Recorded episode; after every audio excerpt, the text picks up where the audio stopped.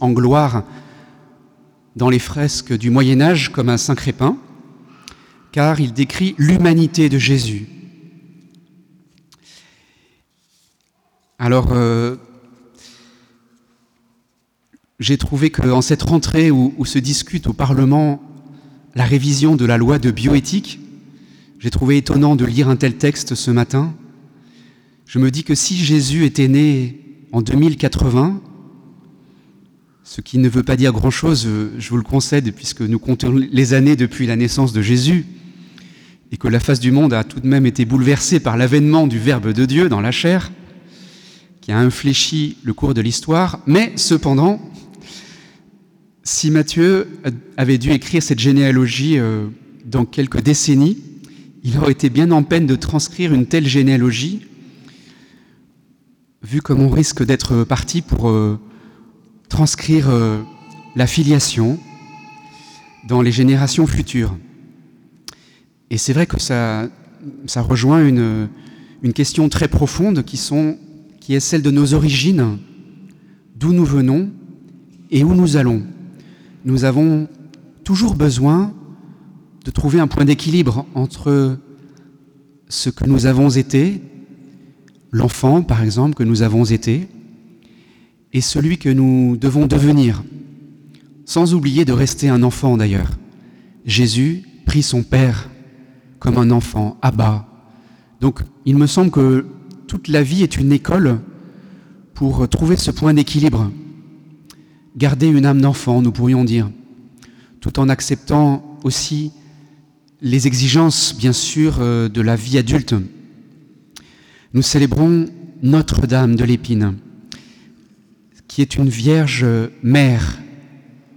La statue qui représente Notre-Dame de l'Épine, vous le savez, tient dans sa main un objet qui contient symboliquement le lait de la Vierge. Et à côté de moi, le reliquaire contient cette relique de Notre-Dame de l'Épine qui vient de Bethléem, que la tradition nous a transmise comme étant le lait de la Vierge. En tout cas, cet héritage nous invite à regarder en Marie cette femme, cette maman qui a allaité l'enfant Jésus.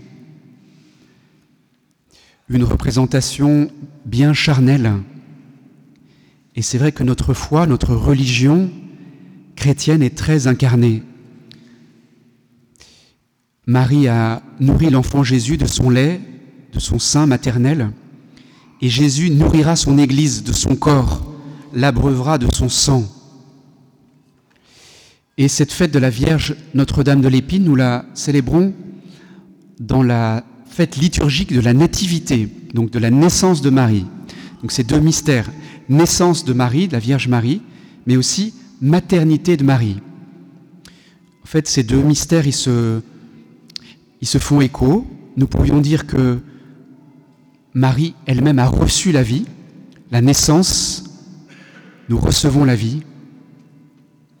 Au-dessus de la statue de la Vierge Marie, il y a une bannière qui dit en latin Nativitas tua, ta naissance,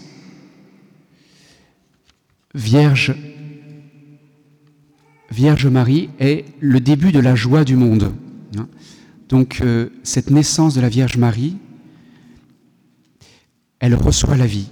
Et dans sa maternité, elle donne la vie. Donc nous pourrions, nous aussi, demander à Marie de nous aider en cette rentrée à accueillir la vie, le don de la vie, et à transmettre la vie. Nous pourrions dire tout accueillir et tout donner.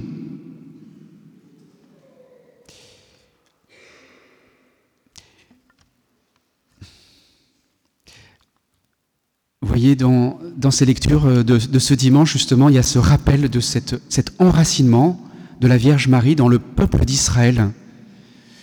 Et euh, elle est vraiment pleinement la fille d'Israël qui va accueillir euh, les promesses et en même temps, elle va donner Jésus au monde entier.